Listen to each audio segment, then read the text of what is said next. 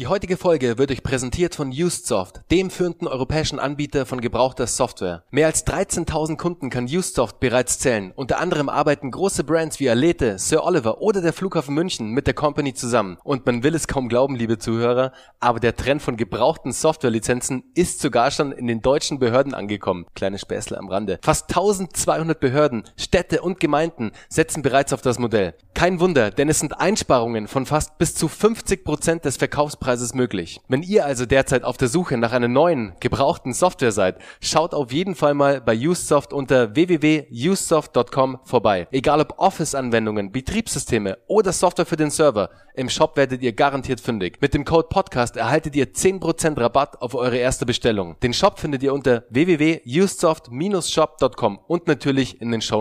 Und jetzt viel Spaß bei der neuen Folge. Heute mit Hermann Scherer, einem der bekanntesten und erfolgreichsten Keynote-Speaker in Deutschland. Ein wirklich geniales Interview mit einem noch viel genialeren Marketing-Hack von Hermann. Aber mehr hierzu jetzt in der neuen Folge. Let's roll und viel Spaß!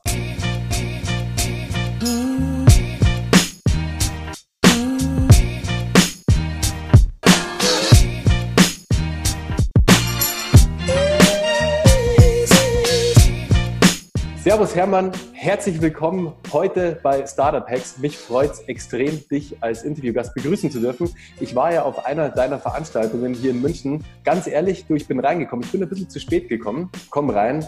Und dann ging es gerade um das Thema liebe Gäste, ihr müsst Gott ähnlich sein. Und dann dachte ich erstmal, und ich kannte dich nicht, gell? Also ich hatte keine Ahnung, wer du bist. Ich bin über einen, über einen Tipp sozusagen gekommen, über den Felix Plötz bin ich gekommen, der ähm, ja auch schon zweimal zu Gast im Podcast bei mir war. Der meinte, du musst unbedingt zum, zum Hermann Scherer, wenn es um das Thema Speaker geht. Und dann schlage ich da bei dir auf quasi und dann höre ich das und dann dachte ich mir, hoppala, bin ich da richtig? Soll ich wieder umdrehen? Und ich bin zum Glück da geblieben, weil es war wirklich eine tolle Veranstaltung und habe dich da auch als, als Speaker, als Unternehmer kennenlernen dürfen. Wir haben auch dann kurz Zeit gehabt zu quatschen und hast mich da wirklich nachhaltig berührt auch. Deswegen habe ich dann direkt auch dein Upsell mitgenommen und das Goldprogramm gebucht, worauf ich mich Danke. schon sehr, sehr freue im nächsten Jahr. Das wird echt cool, da bin ich echt gespannt, wie es wird. Aber Hermann, jetzt höre ich mal auf zum Quatschen. Die Zuhörer, die dich vielleicht noch nicht kennen, erzähl uns doch mal ein paar Sätze zu dir und deiner Person und was du als Unternehmer so treibst. Also erstmal ist es bei mir ganz wichtig, pünktlich zu kommen, weil sonst wird es schwierig, weil die Vorerklärung hattest du logischerweise nicht und äh, ich werde sehr, sehr häufig missverstanden, aber meistens eben genau aus den Gründen, weil eben äh, wichtige Dinge äh, fehlen. Das am Rande, also bitte pünktlich. Und, und sorry, auch da noch Goldprogramm. Wir hatten jetzt eins in Hamburg beendet letzte Woche. Äh, wir haben, ich glaube, von jedem einzelnen Teilnehmer eine Dankesmail bekommen. Also es wird eine große Geschichte. So viel dazu. Schön, dass du dabei bist. Du, was, was mache ich? Relativ simpel. Ich äh, bin Redner. Äh, das seit, ich sag die Zahl gar nicht gern, seit über 30 Jahren fliege ich halt jeden Tag irgendwo hin, halte einen Vortrag und fliege entweder nach Hause oder eben zum nächsten Vortrag. Das habe ich täglich gemacht. Mittlerweile bin ich ja schon 20 plus. Das heißt, ich habe noch zwei relativ kleine Kinder. Ich bin jetzt viel zu Hause, viel im Sandkasten, mache wenig Vorträge und bilde jetzt aber ganz, ganz viele Redner aus, wobei das die falsche Bezeichnung ist. Ich helfe Menschen, ihren Expertenstatus zu inszenieren. Also ich habe nicht nur Redner, ich habe auch Heilpraktiker, Steuerberater, Wirtschaftsprüfer. Alles Menschen, die in der Regel eine hohe Expertise haben, eine gute Expertise haben, aber die diese noch nicht so darstellen können, dass sie damit eben nicht nur gut Geld verdienen, sondern sogar sehr gut Geld verdienen. Weil ich auch glaube, dass eine Markeninszenierung äh, eines der entscheidendsten Botschaften ist, neben der Qualität, die so eine Marke natürlich haben muss. Und das ist mein Job, den ich heute tue. Ansonsten schreibe ich ein paar Bücher, halt immer noch ein paar Vorträge und bin mit meinen Zwergen im Sandkasten. Sehr gut. Sehr gut, Hermann. Das waren ein paar schöne Sätze zu dir. Und du hast das gleich sehr gut eingeleitet, das Thema Expertenstatus.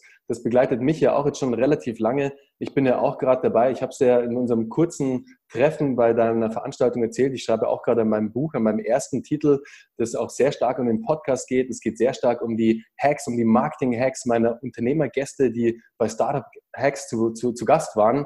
Wird sehr spannend und das ist auch wirklich eine, eine wahnsinnige Erfahrung jetzt auch für mich. Und mein Ziel natürlich am Ende des Tages ist natürlich damit auch, meinen Expertenstatus zu verfestigen, meinen Expertenstatus auch anzuheben. Deshalb auch der Podcast zum Beispiel, das ist ja kein Geheimnis, dass es da sehr viele Möglichkeiten gibt, um da den Expertenstatus auch anzuheben. Ich verfolge das ja bei dir gerade und ich springe jetzt einfach mal ein paar Fragen nach vorne, weil es einfach gerade ja. passt. Du bist ja ich nehme es zumindest so wahr, Hermann, in letzter Zeit sehr, sehr aktiv in den sozialen Netzwerken. Also ob es jetzt Instagram ist, hauptsächlich auf Instagram, weil da folge ich dir natürlich auch und verfolge das so, was du so machst. Du postest da sehr viel aus deinen Veranstaltungen. Das Goldprogramm habe ich natürlich auch da mitverfolgt. Wie siehst du das denn? Also zum Thema Personal Brand, Thema Expertenstatus. Wie wichtig ist da heute der Bereich Social Media und wie wichtig ist da vor allem mein Team? Weil du hast es gerade selbst erwähnt, deine Assistentin ist gerade beim Interview dabei, schießt ein bisschen Content, produziert ein bisschen Content. Ich habe gerade vor kurzem einen Artikel gelesen, ich glaube bei Online Marketing Rockstars war es, der meistgefragteste Job heute im Online-Marketing ist der des Videographers, also derjenige, der Content aufzeichnet, damit man seinen Content dann wiederum bei Social Media und auf allen Plattformen posten kann. Wie wichtig ist das Thema für dich heute? Äh, die, die Kurzantwort heißt sehr wichtig, Ausrufezeichen Ende. Äh, die Langantwort heißt logisch. Ich habe mit, also äh, du musst wissen, ich war bis vor acht Wochen eine Two-Man-Show, also ultra klein. Mhm. Wir haben jetzt 17 Leute eingestellt, sind jetzt 20 Leute, davon allein drei Videographer, um, um diesen Begriff nochmal zu spielen. Äh, plus natürlich, wir haben noch viel zu wenig. Also ich hab, will mindestens zwölf Leute im Team haben, die nichts anderes machen als Social Media und Funnelaufbau und Co. Weil, weil ich glaube, dass du da überhaupt gar nicht genug haben kannst und sorry, und sich tatsächlich alle Personen auch rechnen werden, äh, wenn die wissen, wie der Job funktioniert. Also ja. ähm, alle Unternehmen werden digital, selbst die non-digitalen Unternehmen haben gar keine Chance mehr, vollkommen non-digital zu sein, weil es das nicht mehr geben wird. Und ich habe eh viel zu lange gebraucht, um das zu verstehen und vor allen Dingen diese Macht zu verstehen. Und ich habe sie bis heute auch, ich glaube, dass sie bis keiner wirklich schon wirklich verstanden hat, äh, was da alles drinsteckt. Aber ich bin fasziniert von dieser Welt und äh, mhm. ich habe früher gesagt, ich bin Seminarveranstalter, der ein bisschen digital macht. Heute sage ich, ich bin Digitalunternehmen, die auch noch Seminare machen. Und, äh, das ja. finde ich sehr gut. Da siehst man, wie, wie sich da auch das, der Ansatz geswitcht hat. Aber es ist ja ganz klar, man muss sich ja heute da aufhalten, wo sich auch der User bzw. der Endkunde aufhält. Und das ist halt mal sehr stark in den sozialen Netzwerken. Und da mit gutem Content zu glänzen und den, den User zu entertainen, um den, wie du gerade sagst, in den Funnel reinzulenken. Da ist ja der erste Touchpoint, ist ja sozusagen bei dir jetzt vielleicht Instagram, YouTube, Facebook, whatever, egal welches Netzwerk, der erste Touchpoint, der erste mögliche digitale Touchpoint könnte ein soziales Netzwerk sein und dann rutscht er in deinen Funnel. Dann ist er auf einmal auf deiner Website, also vielleicht auf einer Landingpage, dann kommt er mal zum ersten Seminar und dann geht es immer so weiter. Deswegen, da setzt du genau auf das richtige Pferd und finde ich stark, dass du da dein Team auch so dermaßen ausgebaut hast, jetzt in so kurzer Zeit eigentlich. Also da Hut ab, das zeigt, wo deine Reise hingeht mit deinem Unternehmen und wie da auch dein Team dann aufgestellt ist am Ende des Tages. Naja, es hat acht Wochen gedauert, also von kurzer Zeit kannst du nicht sprechen. Aber naja, ich weiß, ja, man, acht Wochen, das ist ja, das ist ja nix. Das ist, das ist, glaub mir, das ist gar nichts. Also, wenn du auf der Suche nach Top-Leuten bist, dann kannst du froh sein, wenn es eigentlich in acht oder noch länger Wochen einen guten findest. Aber ich glaube, da ist halt auch natürlich dein Status und dein ganzes Netzwerk hat dir da extrem geholfen, dass du halt auch in die richtigen Leute gekommen bist. Weiß ich gar nicht. Ich glaube auch gar nicht, dass man nach Top-Leuten suchen muss, weil dann findest du die nicht und dann bist du mit keinem zufrieden. Äh, noch dazu glaube ich, dass das, was, was du heute brauchst von Menschen, eh noch keiner gelernt hat, bis auf ein paar wenige. Mhm. Also ich hätte gar kein Problem damit, äh, ich übertreibe mal zumindest fachlich schlechte Leute einzustellen, weil sie das Fach nicht kennen können. Also wie, wie viele Speaker gibt es in Deutschland, die sowas machen?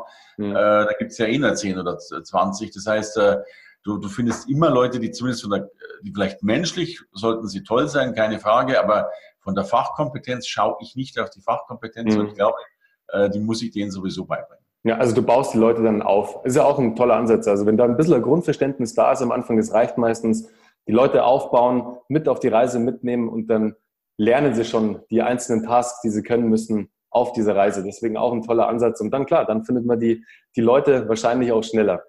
Zu deiner Tätigkeit als Speaker, du hast ja da wirklich mit deinem, mit deinem, mit deinem Rednertum sozusagen in den letzten, du hast ja gerade selber erwähnt, 20, 30 Jahren mittlerweile ein Imperium aufgebaut. Nicht nur, dass du als Redner tätig bist, sondern auch, dass du als Autor tätig bist. Du hast ja noch andere Produkte. Du, du schulst jetzt auch neue Redner, Menschen, die jetzt in den Bereich einsteigen wollen, die einen Expertenstatus ausbauen wollen und als Redner dann noch auftreten wollen. Meine Frage an dich ist, weil es mich auch gerade betrifft, wie wichtig war denn da deine Tätigkeit als Autor? Also wie wichtig war es da, dass du wirklich Bücher rausgebracht hast, und zum Autor wurdest? Weil ich kann mich an einen Satz erinnern, der ist hängen geblieben bei dir im Seminar. Autor ist gleich Autorität. Ja, also das ist schon wichtig, äh, wobei ich lasse mich ein bisschen anders ausholen. Ähm, ich kriege oft die Frage gestellt, was war dein erster Schritt, was war dein, er dein Erfolgstool oder sowas. Und ich bin der Meinung, dass das gibt es nicht. Äh, denn du wirst erfolgreich äh, im Markenaufbau durch Redundanz. Also du musst einfach siebenmal gesehen werden und dann kommt etwas, was, was wir bezeichnen, äh, Bekanntheitsgrad hebt Nutzenvermutung. Also wir wissen, umso bekannter du bist, umso mehr Nutzen wird dir unterstellt, auch wenn das rein logisch gesehen vollkommener Quatsch ist. Aber insofern brauchst du Redundanz, das heißt, du musst oftmals, mehrmals, am besten noch gut sichtbar sein, um dann eben als Experte wahrgenommen zu werden. Aber dazu gibt es 30 Werkzeuge und nicht nur ein Werkzeug, eben von Social Media über Publikationen, über Veröffentlichungen und so weiter. Aber klar, ein großes Werkzeug davon ist das Buch, keine Frage. Das zählt sicherlich doppelt, wenn nicht dreifach. Äh, darum ist das Buch extrem wichtig und ähm, darum empfehle ich auch jedem, ein Buch zu schreiben. Es hat drei Gründe. Zum einen hat es den Grund, ein Buch ist an sich was relativ Günstiges in der Produktion. Also Papier ist nicht sehr teuer. Äh, manchmal kostet ein guter Flyer mehr als ein Buch, weil die Auflage eine andere ist. Mhm. Die Amis sagen zu einem Buch äh, meine 5-Dollar Business Card, also meine, meine teure Visitenkarte, wenn man so will. Es macht eben mehr her, ein Buch zu überreichen, als eine Visitenkarte zu überreichen. Das ist der erste Punkt. Der zweite Punkt, es gibt so diese Legende, die sagt, äh, mit jedem Buch erhöhst du deinen Tagessatz um 500 Euro. Das stimmt bei mir nicht ganz. Ich habe jetzt 50 Bücher geschrieben, dann müsste ich allein schon Erhöhungen im Wert von 25.000 Euro pro Stunde haben. Habe ich nicht ganz hingekriegt. 50 ähm, Bücher hast du schon, Entschuldigung, 50 hast du schon geschrieben. Ja. Wahnsinn. Ja, mir, mir ist viel langweilig und dann äh, schreibe ich halt viel. Also, weißt du, ich, meine, ich, ich arbeite ja am Tag nur eine einzige Stunde. In der Regel fliegst du halt irgendwo hin, äh, hältst deinen Vortrag und fliegst wieder nach Hause. Aber mit all diesen Reisezeiten, Pufferzeiten, im, in dem Kongress schon sitzen Zeiten und warten, bis dein Gig dann endlich kommt, äh, kann es sein, dass ich für eine Stunde Arbeit doch 24 Stunden on the way bin. So, das heißt, mir ist 23 Stunden langweilig dabei und dann mache ich halt mit dem Flieger meinen Laptop auf und schreibe ein Buch oder, oder sitze auch im Kongress drin und schreibe halt hinten mein Buch, während ich so ein bisschen lausche, was davon passiert und drum habe ich 50 Bücher geschrieben. Das hört sich riesig an, aber das geht relativ einfach und äh, ja, und jetzt wieder die Brücke zu, zu den Dingen. Also der, der Honorarsatz wird erhöht durch das Buch mhm. und natürlich die Buchungen. Also äh, ich bin immer ein großer Freund von guten Verlagen, weil es ist halt so, wenn du einen guten Verlag publizierst und du gehst dann durch eine Hauptstraße und es gibt halt noch ein paar Buchgeschäfte und du gehst in die Buchgeschäfte rein, dann steht dein Buch mehr oder weniger an der Kasse oder ziemlich gut platziert. Und das hat Auswirkungen wiederum auf deinen Bekanntheitsgrad und damit auf die Nutzenvermutung und damit auf den Buchungsgrad. Und, und, und mein Credo war immer, ich bin aus der Kaltakquise kommt. Also ich habe früher fünf Adressen gehabt und musste die anrufen, habe fünfmal versagt und ich habe mir damals geschworen, es muss einen Weg geben, dass du Expertenstatus so aufbaust, dass du nichts tun musst. Keine Akquise, also dieses Bild, du kannst dich an den Schreibtisch setzen, die Füße auf den Tisch legen und bloß noch warten, bis Aufträge kommen. Mhm. Das hat gedauert, aber das funktioniert einwandfrei, wenn man das Marketing richtig beherrscht. Ja. Mhm. Absolut, stimme ich dir voll und ganz zu, Hermann. Und du hast jetzt gerade selbst gut die Überleitung gebracht. Damals mit fünf Adressen bist du gestartet. Mich würde mal interessieren, woher kommt der Hermann Scherer eigentlich? Was ist deine Background-Story? Weißt du, das ist, ich habe in verschiedenen Magazinen über dich gelesen. Also ich glaube, bei Baranda 1, Manager-Magazin, gab es Artikel zu dir, dass du eben der Top-Speaker in Deutschland zurzeit bist oder einer der Top-Speaker, Top-Redner. Woher kommst du aber? Also Hermann, was hast du früher gemacht, bevor du zum Redner wurdest? Kurze Unterbrechung im eigenen Interesse. Wenn euch der Podcast gefällt, würde ich mich sehr über eine 5-Sterne-Bewertung im iTunes Store freuen. Den Link hierzu findet ihr in den Show Notes. Einfach draufklicken und ihr kommt direkt zur Bewertungsfunktion. Lasst mir einfach einen Kommentar da. Klickt auf jeden Fall die 5 Sterne, würde mir sehr helfen. Lasst auch euer Feedback da, was ihr über den Podcast denkt. Und jetzt geht's weiter bei der Show. Viel Spaß! Äh, nix. du, ich habe tatsächlich, ähm, also ich habe eine spezielle Kindheit gehabt, nennen wir es mal liebevoll so, äh, und habe dann eigentlich meine ersten Geldversuche waren als Bettler. Ich habe ich hab immer, wenn ich Geld brauchte, mir ein bisschen äh, Geld zusammengebettelt und habe dann eine Lehre als Lebensmitteleinzelhandelskaufmann gemacht im Unternehmen meiner Eltern. Äh, das war relativ schwierig. Ich habe dann sehr, sehr viele Schulden von meinem Eltern übernommen, also im siebenstelligen Bereich. Das waren ein paar Millionen damals.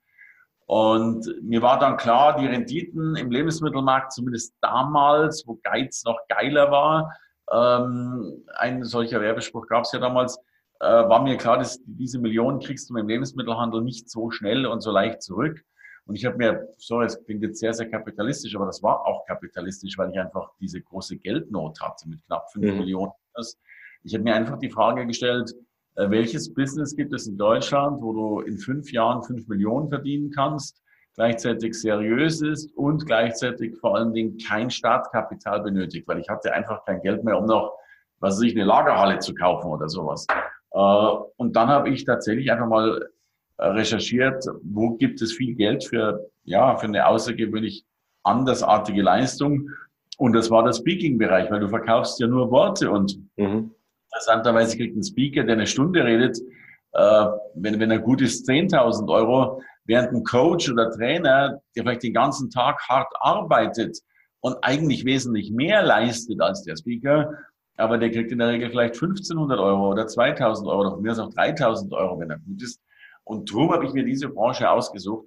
Da, da, da gab es nicht so viele Warums und Whys, die es heute gibt. Oder ja, da stellt sich auch noch die Frage, warum tue ich das? Was ist mein Warum? Mein Warum war relativ simpel. Schaffe es, dass die Bank nicht jeden Tag bei dir anruft und nach Geld fragt. So, das war mein Warum. Und so bin ich dann tatsächlich eben Speaker geworden. Das war auf jeden Fall auch die passende Motivation wahrscheinlich dann am Ende. Aber ja.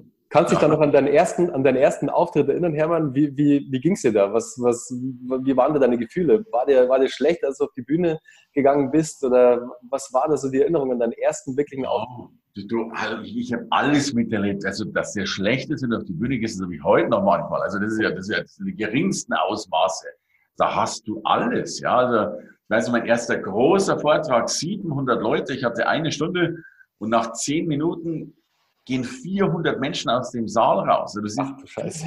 Rücken, ja.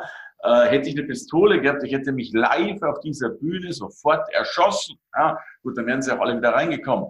Aber ähm, ja, also klar, da, da mag, die Gefühlswelt ist da eine große, bis dahin, dass du natürlich versagst, dass du die ersten Vorträge sind in der Regel nicht gut, bei keinem. Darum sage ich auch jedem, fang doch mal irgendwo klein an mit irgendwas. Äh, Volkshochschule, Freunde, Kaffee, um einfach mal in dieses Doing reinzukommen. Äh, ja, es ist, es ist sehr aufregend, es ist teilweise sehr dramatisch, aber es ist auch eine wunderbare Reise zu sich selbst, mal zu sehen, wofür stehe ich eigentlich, was will ich sagen und, und wie kann ich es sagen, damit Menschen äh, zuhören und am Schluss sogar begeistert sind. Also kenne keinen schöneren Beruf als diesen und, und glücklicherweise auch keinen, der, der nach wie vor so eine riesengroße Nachfrage hat. Äh, ich erlebe gerade in Digitalisierungszeiten, dass es noch viel mehr Speaker braucht. Sowohl die Online-Speaker, davon gibt es mhm. mittlerweile auch eine Menge, aber auch offline. Umso digitaler die Welt wird, äh, umso mehr Kongresse gibt es plötzlich. Mhm. Das ist erster Kongress für Erster, wo du siehst, das ist alles ganz frisch. Ja. Die Menschen wollen sich da nochmal wieder treffen, um eben nicht nur Facebook-Freunde zu haben. Ja. ja. absolut. Und auch das ganze Thema Online-Kongresse. Das ist ja auch ein komplett neues Feld, das aufgeht in der Digitalisierung, dass du nicht mehr vor Ort irgendwo sein musst. Klar, das Erlebnis ist ein anderes, Hermann, ganz klar, wenn du physisch wirklich vor Ort bei einer bei, einer, bei einer Veranstaltung bist. Aber es gibt ja heute auch schon zahlreiche Online-Kongresse, wo du von zu Hause aus, von deinem Laptop, von deinem Smartphone aus teilnehmen kannst. Da habe ich sogar auch schon einen veranstaltet mit einem, mit einem Partner und Kollegen, der dann zum größten Online-Kongress in dem Bereich wurde. Also da haben wir wirklich auch die nötigen Tools. Also wenn du da mal was brauchst, um einen Online-Kongress zu veranstalten, Hermann, dann kannst du dich gerne bei mir melden. Wir haben die ganzen Tools und die ganze Software dafür, die nötig ist. Und es ist wirklich sehr, sehr spannend. Also ein nettes, spannendes Geschäftsmodell, das man da noch implementieren kann. Wunderbar, vielen Dank. Sehr gerne. Bei Startup Hacks wie es der Name schon sagt, geht es immer um die Hacks meiner Unternehmergäste, meiner Interviewgäste. Was würdest du denn als größten Marketing-Hack in deiner Geschichte als Redner bzw. als Unternehmer bezeichnen? Jo, ich glaube, dass es tausend kleine sind, aber das will jetzt wahrscheinlich keiner hören. Darum natürlich mein größter in der Außenwirkung war sicherlich der, ich war damals ja der erste Deutsche, der Bill Clinton nach Deutschland geholt hat. Mhm. Und war natürlich schon von der Außenwirkung sensationell. Damals diese große Affäre mit Monika Lewinsky. Hatte er Sex oder hatte er nicht Sex mit ihr? Und äh, dadurch bin ich sehr bekannt geworden, weil es natürlich eine Revolution war, dass, dass ein junger Kerl äh, einfach dieses Geld in die Hand nimmt. Und da reden wir ja wirklich über viel Geld. Äh, Wie alt warst du? Präsidenten einfliegen zu lassen. Sorry, was sagst du? Wie alt warst du denn da, Hermann, als du die Aktion gemacht hast? 30. Also ich war, war kein Kind mehr, aber halt dennoch äh, halt auch noch kein äh, saturierter Altvater oder sowas. Ja. Ja, und was, was muss es da nur, dass wir eine Dimension, also als Vorstellung haben, was muss es da dann an die Hand nehmen an Cash, dass der Bill Clinton dann wirklich nach Deutschland kam? Du, also das, das, das staffelt sich sehr stark. Also das fängt damit an, dass es ein Honorar gibt von 450.000. Das war wow. der erste Schritt. Dann brauchst du aber also das ist interessant, wenn du solche Leute buchst, dann sagst du du nicht den Termin, wann du den haben willst, sondern er sagt dir den Termin, wann er denn kommen könnte. So. Mhm. Und es war ein Termin, wo wir jetzt, wo, wo wir keine Halle hatten. Und die einzige Halle, die es gab, war noch belegt durch die Abbauarbeiten vom Musikantenstadel von Karl Moik. Und dann haben wir irgendwie einen dem Karl Moik nochmal 50.000 zahlen müssen, damit er diese Halle schneller leer räumen kann. Und ich weiß nicht was alles. Und dann kommt Halle dazu und dann kommt Security dazu. Und dann bist du halt unheimlich schnell weit über eine Million geschossen, äh, bloß damit so ein Kerl einfach mal dasteht und, und 45 Minuten dir die Welt erklärt. Ähm, also die Kosten waren enorm, plus natürlich das Ganze vorzubereiten. Kann sich kein Mensch vorstellen, was da an, an also wenn du mit Clinton essen gehst, dann will Clinton eine Woche vorher den Tischplan haben, wer sitzt da wo mhm. und zu jedem Einzelnen den Lebenslauf, damit er zumindest rein theoretisch sagen kann, hey guy, you are the bla bla bla und du bist doch der, der dieses oder jedes macht. Also plus dann Hubschrauber, die ihn dann zum Schloss Linderhof geflogen haben, dann darf Hubschrauber, dann darf Clinton oder die Ex-Präsidenten dürfen nicht mit einem Hubschrauber fliegen, Sie brauchen drei Hubschrauber, die parallel aufsteigen, damit die Abschussquote eins oder die Abschusswahrscheinlichkeit eins zu drei ist. Dann habe ich gesagt, Mensch, ich kann mir keine drei Hubschrauber leisten. Hat der Polizeipräsident gesagt, das macht der Steuerzahler. Also an dieser Stelle nochmal ein dickes Dankeschön. Äh, und so war diese Welt äh, mit, mit großer Aufregung versehen. Ja. Wow. Du, du hast es gerade erwähnt, Bill Clinton ist ja bekannt dafür, dass er sehr genau weiß, beziehungsweise sich sehr genau erinnern kann, mit wem er gesprochen hat. Er kann sich perfekt Namen merken. Er hat die Story auch dann zu den jeweiligen Namen. Also als ich das gelesen habe über ihn, das hat mich wirklich begeistert und das fand ich wirklich faszinierend. Und das hat ihn, glaube ich, auch am Ende dann als Präsidenten so ausgemacht, dass er wirklich so dermaßen gut mit den Menschen sprechen konnte. Er konnte sich an vieles erinnern und er hatte sofort eine persönliche Bindung, was er als Redner genauso ein sehr, sehr wichtiger Punkt ist. Wahrscheinlich ging es dann auch in dem Vortrag von Bill Clinton auch ein bisschen um diese Themen, oder? Ach, worum es ging, weiß kein Mensch mehr, weil es auch vollkommen egal war, worüber der gesprochen hat. Das war halt Bill Clinton. Aber ja, also, was hat die, die Leute hätte irgendwas Spezielles interessiert? Ja, wie, wie sieht die Welt wirklich aus? Äh, wie war, wie war es wirklich mit Monika Lewinsky oder sowas? Aber letztlich bleiben dann solche Vorträge schon an der Oberfläche. Also, dass die Schere zwischen Arm und Reich immer größer wird und solche Dinge was soll er auch sagen? Er kann ja keinen Vortrag halten und erzählen, hey, so geht's im Weißen Haus wirklich ab. Also da muss man die, die Erwartung an die, das ist immer wieder Bekanntheitsgrad mit Nutzenvermutung. Das ist gar nicht mehr so wichtig, was Bill Clinton erzählt. Es war viel wichtiger, dass er da war und dieser ja. Händchen mit ihm und das Abendessen und äh, ich, ich glaube, dass 80 Prozent der Menschen eh so aufgeregt waren, dass sie ihm da nicht zuhören konnten, was er überhaupt gesagt hat. Also ich habe ich weiß keinen einzigen Satz mehr von dem, was der Kerl erzählt hat. Nur, dass es. Aber, aber das war auf jeden Fall ein starker Zug, Hermann. Also echt Hut ab, was du da schon in relativ jungen Jahren als Unternehmer da geleistet hast, mit Anfang 30 so, so eine Aktion dann zu starten. Das ist schon, das zeugt schon echt von viel Mut auch, den man da mit, mitbringen muss auf jeden Fall. Aber ja, dann lass mich, lass mich gleich den zweiten Hack da reinbringen, weil, weil, weil du hast da recht und du hast auch nicht recht. Weißt du, alle sagen immer, oh, was brauche ich, um Bill Clinton zu holen? Nix brauchst du. Du brauchst nur einen Telefonanruf. Okay, und danach ein paar Leute, die du überzeugen musst, dass sie da Geld bezahlen. Ja. Eigentlich Bill Clinton nach Deutschland zu holen, und das ist jetzt eine Metapher, total simpel. Anrufen, am Flughafen abholen, fertig. So. Und das Gleiche meine ich auch mit, mit viele sagen dann, ah, wenn ich dann, was muss ich alles haben, um ein Gewerbe zu gründen, sage ich 17,50 Euro. Dann sagen die, warum 17,50 Euro? Weil so viel, glaube ich, kostet eine Gewerbeanmeldung beim Gewerbeamt äh, Süd. So. Und aus! Du brauchst doch nichts. Und ich finde es immer so herrlich, dass das Menschen vor ihrem Erfolg davonrennen und sagen, ja, und ich plane jetzt noch, noch mal einen grünen Tisch und noch mal einen Businessplan. Ich habe, habe jetzt 30 Unternehmen gegründet. Viele sind zum europäischen Marktführer und ich weiß nicht was geworden. Ich habe noch nie in meinem Leben einen Businessplan geschrieben. Bist du denn deppert? Erstens, ich kenne keinen einzigen Businessplan, der funktioniert hat auf dieser Welt. Hat es noch nie gegeben. Und zweitens, es ist Zeitverschwendung. Ich bin da ultra pragmatisch. Ja. Unternehmer heißt gründen, Gas geben, fertig. So und das Schöne, bitte auch das als Metapher noch sehen, danach halte ich meinen Mund. Ich finde es immer so nett, dass, dass Menschen glauben, du musst als Unternehmer was tun. Achtung, jetzt wird es bisschen verrückt. Du musst gar nichts tun. Du musst nichts tun. Du musst nur einfach losrennen. Und du wirst auf ein Problem stoßen und du darfst das Problem lösen und du rennst weiter. Bis zum nächsten Problem, löst das nächste und irgendwann so löst du im Laufe deines Unternehmerlebens 7 Milliarden 378.000 Probleme. Und desto besser du sie löst, desto besser ist die Wertschätzung, desto besser ist die Wertschöpfung. Fertig aus. Du musst ja noch nicht mal nachdenken, weil das Problem kommt ja von alleine auf dich zu. Also du musst ja gar nicht irgendwie gucken, einfach los, Problem lösen, fertig. Sorry, ich bin still. Aber genau so ist es auch, Hermann. Du sagst es da genau richtig, du schilderst da genau richtig, wie es ist. Es ist einfach das Machen, es ist einfach das Tun. Businesspläne, aka Fantasiepläne. Ich habe bisher auch noch keinen erlebt, der dann aufgegangen ist. Ich hatte selber jetzt auch mittlerweile schon acht Unternehmen gegründet. Eins ist zum deutschen Marktführer aufgestiegen, wurde dann zum europäischen Marktführer gekauft. Und wir hatten auch die ersten zwei Jahre keinen Businessplan. Haben wir auch nicht gebraucht. Weißt du, wir hatten ganz andere Dinge zu tun und ganz andere Probleme, die wir vor allem lösen mussten. Das war viel akuter, dass wir da dann wirklich ins Handeln kommen. Und wie du schon sagst, du wirst auch mit jedem Problem wächst du auch als Unternehmer. Jedes Problem generierst du mehr Learnings, generierst du mehr Wissen und dadurch wächst du dann am Ende auch als Unternehmer. Und da gibt es einen, einen schönen Hashtag, weil wir jetzt auch in der Digitalisierung sozusagen unterwegs sind. Stop wishing, start doing. Das ist es. Wünsch dir nichts, sondern mach's einfach und leg los und dann kommst du schon dahin, wo du hin willst. Sehr schön. Genau. Hermann, was war denn der beste Ratschlag, den du jemals als Speaker oder als Unternehmer erhalten hast? Kannst du dich da explizit an was erinnern?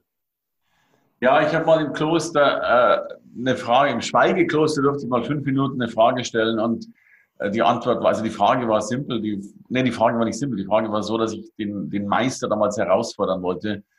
Und ich fragte den Meister, was bitteschön ist Leistung? Und er hat einen wunderschönen Satz gesagt, der hat mein Leben geprägt und prägt es heute noch. Er sagte, Leistung ist gleich Potenzial minus Störfaktor. Was heißt das? Wir alle, wir alle haben ein Riesenpotenzial. Wir sind großartige Menschen. In uns steckt richtig Wumme drin. Das, das ist nicht die Frage. Die steckt in uns allen drin. Die Frage ist nur, wie sehr sind wir in der Lage, Störfaktoren zu eliminieren? Und die meisten Menschen können das nicht, weil meine These, das Leben ist ein Störfaktor. Ja, also unser Leben ist ein Ablenkungssystem und wir haben eine Million Dinge, die uns täglich betreffen, äh, die in Wirklichkeit uns davon abhalten, das zu tun, was wir eigentlich tun wollen. So. Und äh, die Menschen, und das ist für mich das gesamte Erfolgsgeheimnis, das, deswegen habe ich ein Buch dazu geschrieben, das heißt Fokus. Die Menschen, die den Fokus auf etwas legen können, und zwar ultra fokussierten Fokus, pragmatisch auf eine, also, also Scheukappen auf eine Richtung. Laserscharfen Fokus sozusagen. Wunderbar, ah, was für ein schönes Wort. Laserfokus. So, ähm, die sind erfolgreicher. Und du machst einfach im Leben tausend Dinge, die man dir beigebracht hat zu tun, aber die kein Fokus sind. Ja, also du, du fährst selber Auto, weil Autofahren anscheinend sein muss. Du, du machst Staubsaugen, du bügelst. Jetzt weiß ich, wir müssen das alles irgendwie tun, aber es ist alles Zeit, die uns eigentlich davon weghält, das zu tun, wofür wir angetreten sind. Und darum überprüfe ich immer wieder die Frage, die Frage ist nicht, was müssen wir tun, die Frage ist, was müssen wir in Zukunft nicht mehr tun, also weglassen die Not-to-Do-Listen, wie sie logischerweise auch bekannt sind. Herrlich. Hermann, das ist mal richtig, das ist mal, das ist mal ein super Ratschlag. Den nehme ich so auch in die Shownotes direkt auf. Da zitiere ich dich, wenn es für dich in Ordnung ist und pack das so rein. Als Buchtipp nehme ich jetzt auch direkt dein Buch äh, mit Fokus. Da, liebe Zuhörer, packe ich euch auch in die Shownotes. Das hat der Hermann jetzt richtig schön geschildert, auch wie wichtig da auch der laserscharfe Fokus am Ende ist. Wirklich pfeift auf alles, was euch ablenkt, von dem täglichen Tun, an eurem Ziel zu arbeiten, an eurem Langzeitziel, an eurem kurzfristigen Ziel, whatever, es interessiert nicht. Ups, putzen ist Staubsaugen, holt euch einen Staubsaugerroboter, der putzt für euch eine Putzfrau, die kostet 15 oder 20 Euro in der Stunde. Eure Stunde ist das 10 hundertfache wert. Deswegen legt da den Fokus. Hermann hat super gesagt. Zum Abschluss jetzt, Hermann, als letzte Frage wir Unternehmer lieben ja, oder die meisten zumindest, Morgenroutinen, wie wir so unseren Tag starten, was wir morgens machen, um einfach perfekt durchzustarten. Wie schaut denn deine Morgenroutine aus? Oh, also ich habe eine schöne Morgenroutine, äh, die, die ist auch ein bisschen gezwungen, aber ich liebe sie über alles. Also ich stehe irgendwie um 6.30 Uhr auf, äh, äh, logischerweise waschen, anziehen äh, und gehe dann zum Bäcker, äh, in mein Fahrrad, fahre zum Bäcker, kaufe Brötchen und mache dann Frühstück gemeinsam mit meiner Frau für unsere Zwerge. Äh, wir haben ein ausgiebiges Frühstück, ein bisschen Kuschelfrühstück, zumindest hat das heute gut geklappt und bringe dann meine Zwerge in den Kindergarten oder Schule und genieße äh, diese Liebe, die, die es da am Morgen gibt und dieses Gemeinsamsein und, und lass mich nicht mehr, wie ich es früher getan habe, sofort in den Tag reinhetzen. Und erst wenn all das safe ist und du eigentlich schon ein, eine große Portion Menschlichkeit hast geben dürfen und empfangen dürfen, äh, dann kann es sein, dass ich meine E-Mails öffne, aber eben erst dann. Sehr gut. Hermann, weißt du, wie mein Tag heute losging? Ich saß relativ früh auch schon am, am Rechner, weil ich eben am Buch schreibe und mir immer Zeit freikämpfen muss. Ich bin ja auch Vater geworden vor eineinhalb Jahren, circa vor knapp zwei Jahren. Und ja. sitzt du da und auf einmal klopft es an der Tür und ich wusste genau, wer da steht. Und dann stand meine kleine Tochter da, ist zu mir reingelaufen, auf dem Schoß. Besser kann der Tag gar nicht losgehen. Das ist das Schönste, so zu starten. Deswegen verstehe ich dich da sehr, sehr gut, dass dein Tag da so losgeht. Besser könnte es nicht sein. Und in diesem Sinne würde ich sagen, Hermann, herzlichen Dank für das Interview. Es hat mir sehr, sehr großen Spaß gemacht und ich hoffe auch euch, liebe Zuhörer, hat es was gebracht. Ich packe euch natürlich alle Informationen zu Hermann, zu seiner Tätigkeit als Redner, zu seinen Büchern etc. in die Show Notes. Dann könnt ihr euch mal selber ein Bild machen. Schaut auf jeden Fall mal auf seinem Instagram-Kanal vorbei. Da begleitet er sozusagen sein tägliches Tun und sein tägliches Leben als Redner. Wirklich sehr, sehr spannend, kann ich jedem ans Herz legen. In diesem Sinne, Hermann, herzlichen Dank. Ich freue mich auf unser Goldprogramm und sage an dieser Stelle bis bald. Ciao, Servus.